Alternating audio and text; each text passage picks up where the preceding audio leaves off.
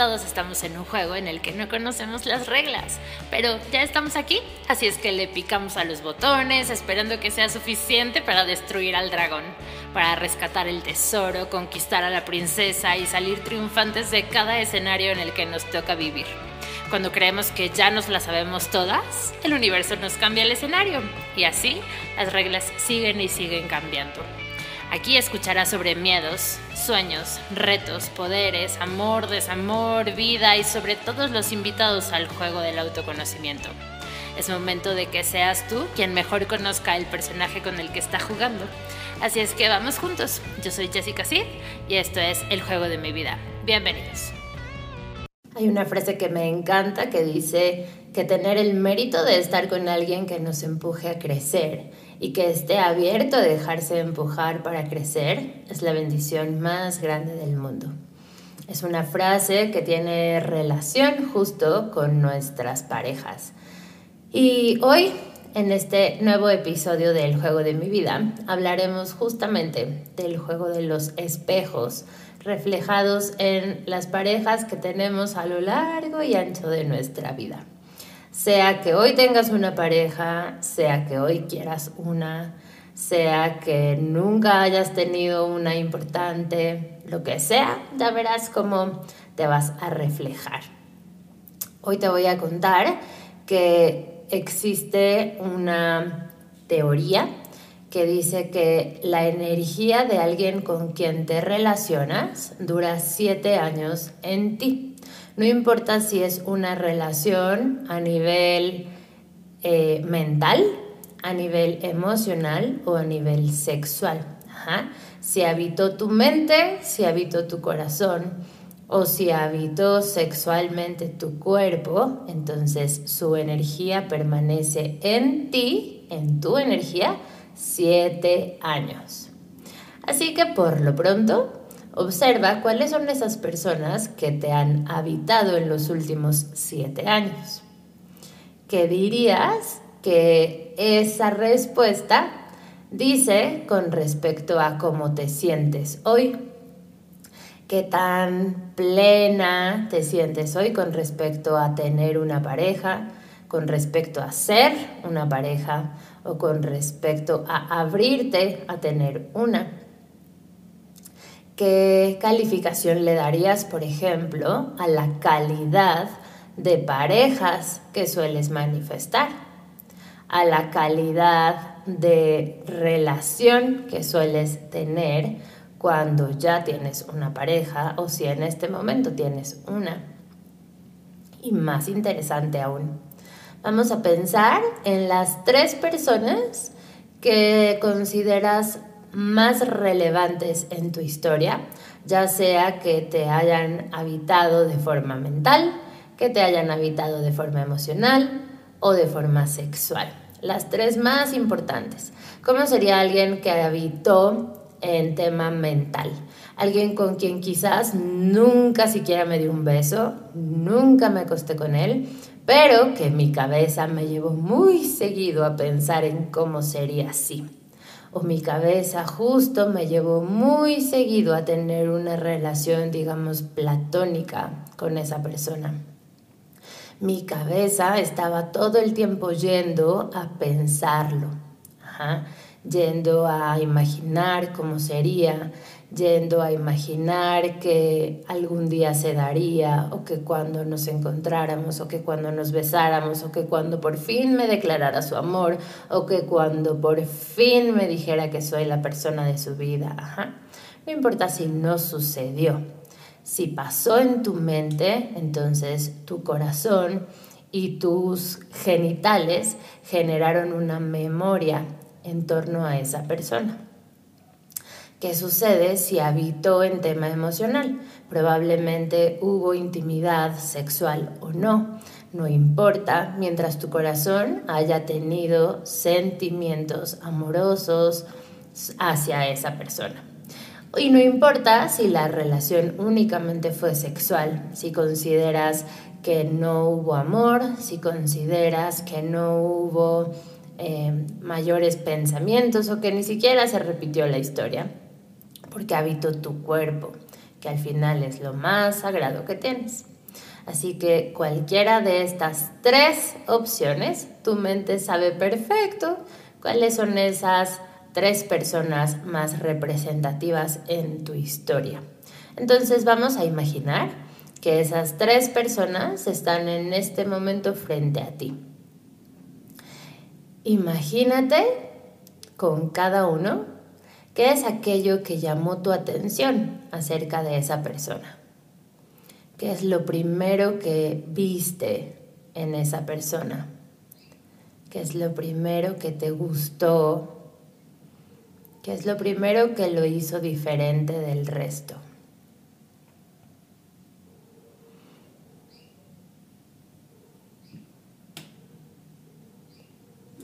Observa qué podrías decir con respecto a la forma en que comenzaron a interactuar. Cómo se enteró de tu existencia,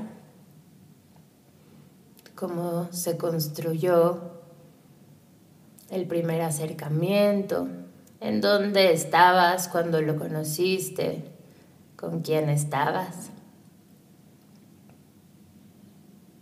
cómo era tu vida en ese momento cuando cruzaste con esa persona.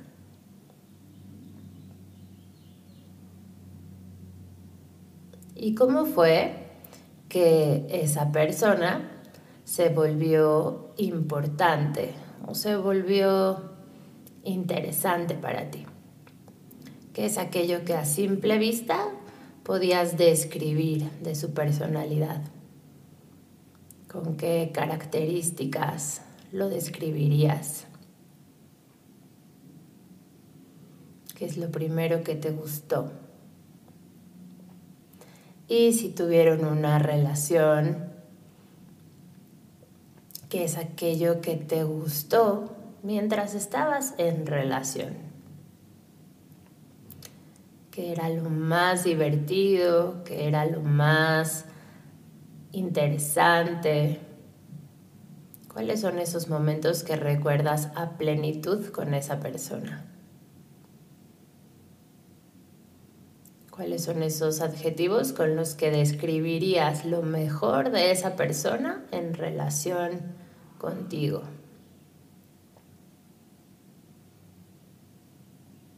Y si por ejemplo estás pensando en adjetivos como era divertido, era interesante, era romántico, era inteligente, era bondadoso, Observa si quizás esos adjetivos se parecen en algo a ti. ¿Consideras que tú eres una persona interesante? ¿Consideras que tú eres una persona inteligente, bondadosa, divertida? Lo que sea que hayas puesto con respecto a esa persona, colócalo ahora para ti. ¿Son adjetivos que utilizarías también para describirte? ¿O consideras que son adjetivos que no te describen? Que solo describen a esa pareja, pero a ti no.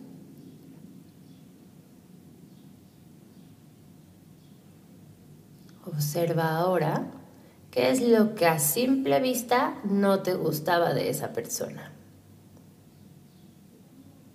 ¿Qué es aquello que podrías describir como quizás un adjetivo menos positivo? y estando en relación, cuáles eran esas situaciones que no te gustaban, que te incomodaban, que quizás te molestaban. Cuáles eran las razones por las cuales tenían diferencias, por las cuales discutían.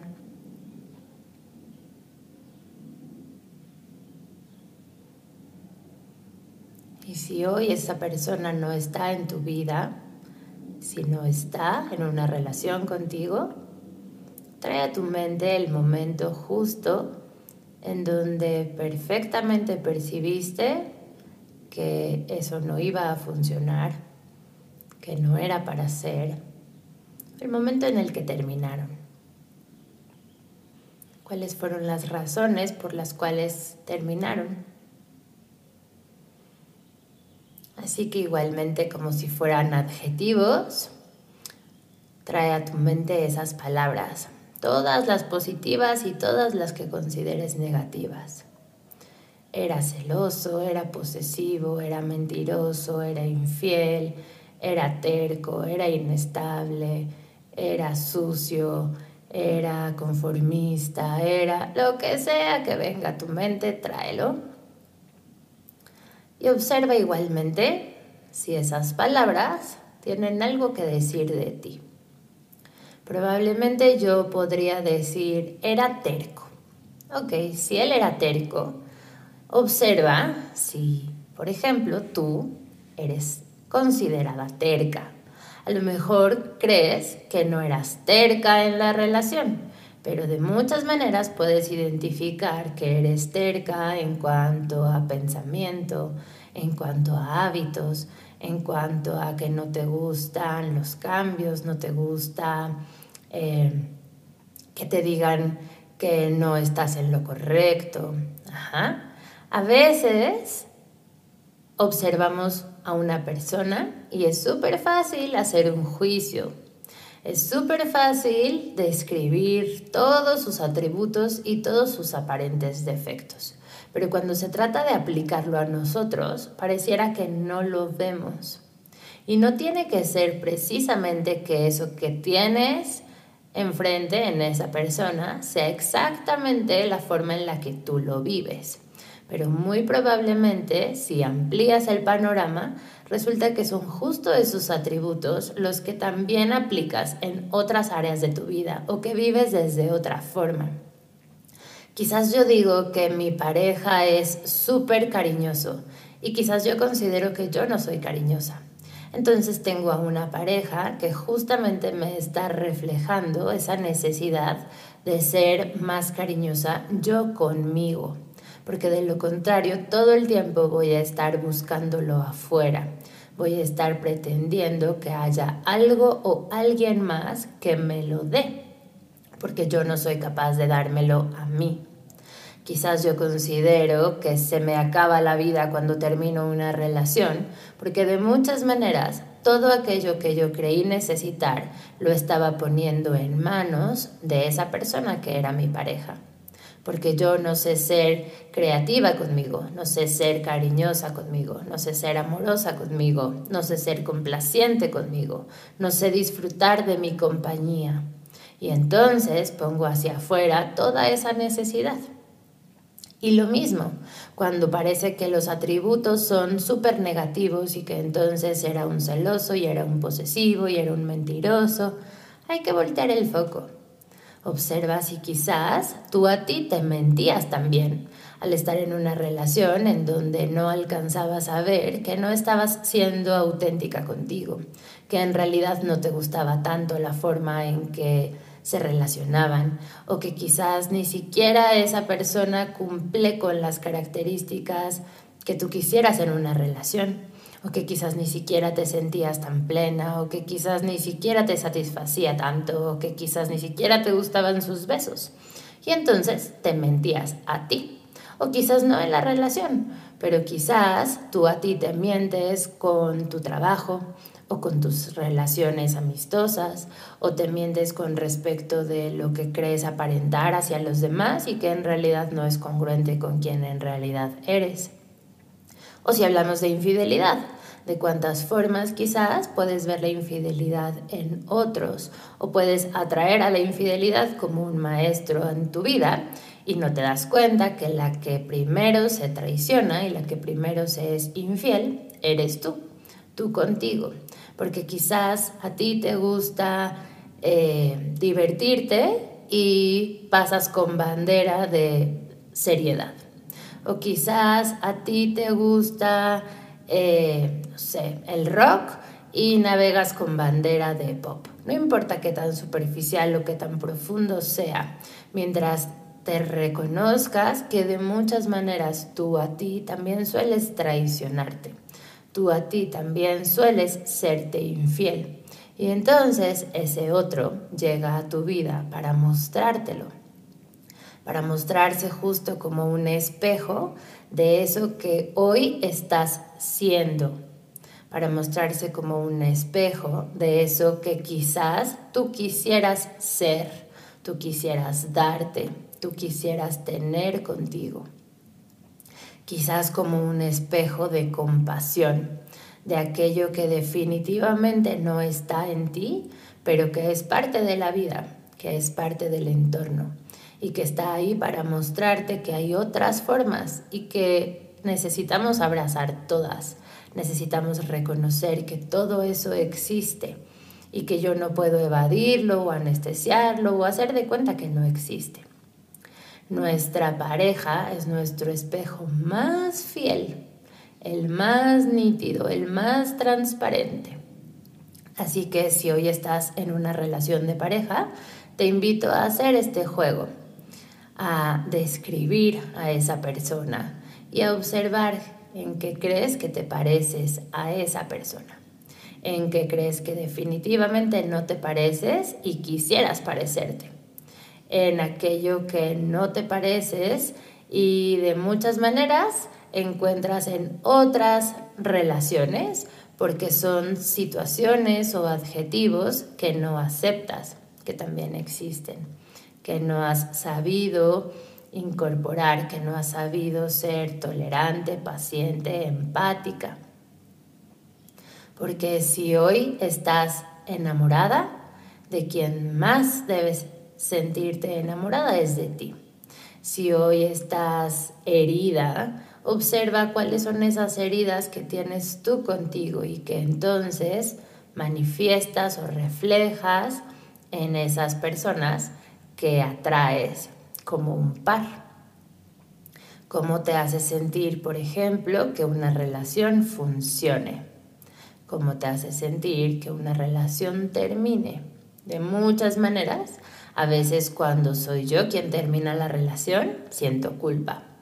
Y a veces cuando es a mí a la que terminan, me siento herida. El ego está herido. El orgullo está ardidísimo.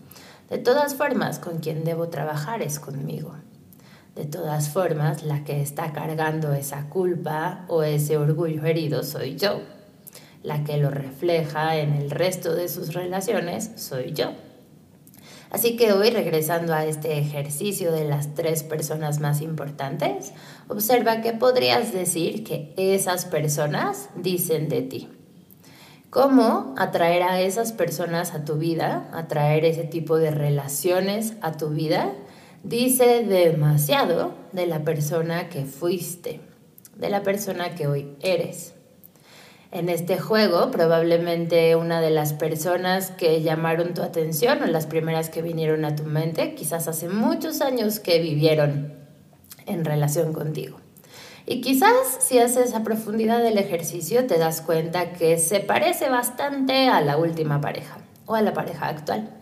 Y entonces, pues claro, tú eres el común denominador, tú eres quien elige a esas parejas. Y entonces pareciera como si pasa el tiempo y tú sigues eligiendo con el mismo patrón, con la misma medida. Si tus exparejas estuvieran sentadas en una misma mesa, si vinieran a la misma fiesta, ¿qué dirían de ti?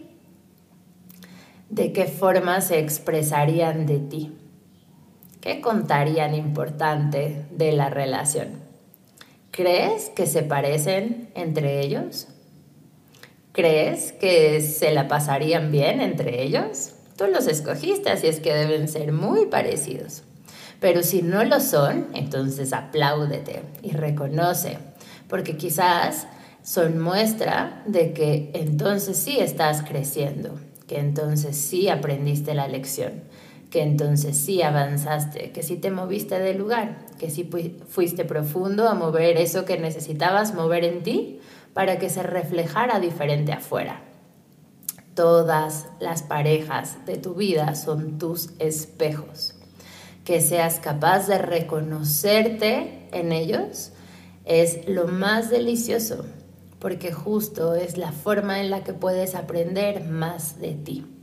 Así es que este es un ejercicio que es muy revelador y que si te lo permites puede ser muy divertido, puede ser muy eficiente hacer conciencia de esto.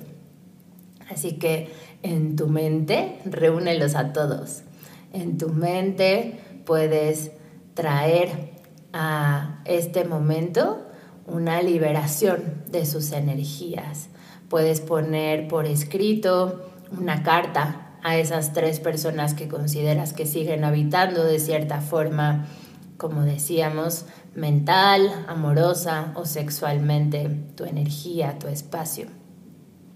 Si esas personas siguen habitándote, no hay espacio para que llegue lo nuevo. No hay espacio para que gestes nuevas parejas, nuevos proyectos, nuevos sueños, nuevas versiones de ti. Necesitas soltar, necesitas vaciar, necesitas limpiar. Así que, si resuena contigo, no es casualidad. Busca la manera de hacer este proceso amoroso para ti, pero sobre todo liberador que estas parejas sean verdaderamente maestros para este momento de tu vida y disfruta la lección, disfruta este proceso. Soy Jessica Cid, te mando un beso y que tengas feliz día. Gracias por tu tiempo. Este juego terminó por hoy. Pero te recuerdo que mi página web es www.jessicacid.com. En redes sociales, Facebook, Instagram y YouTube me encuentras como arroba jessicacidtv y te puedes unir también a mi lista de difusión en WhatsApp completamente gratis al más 521 55 62 01 92 43. Estamos en contacto, te envío un besote.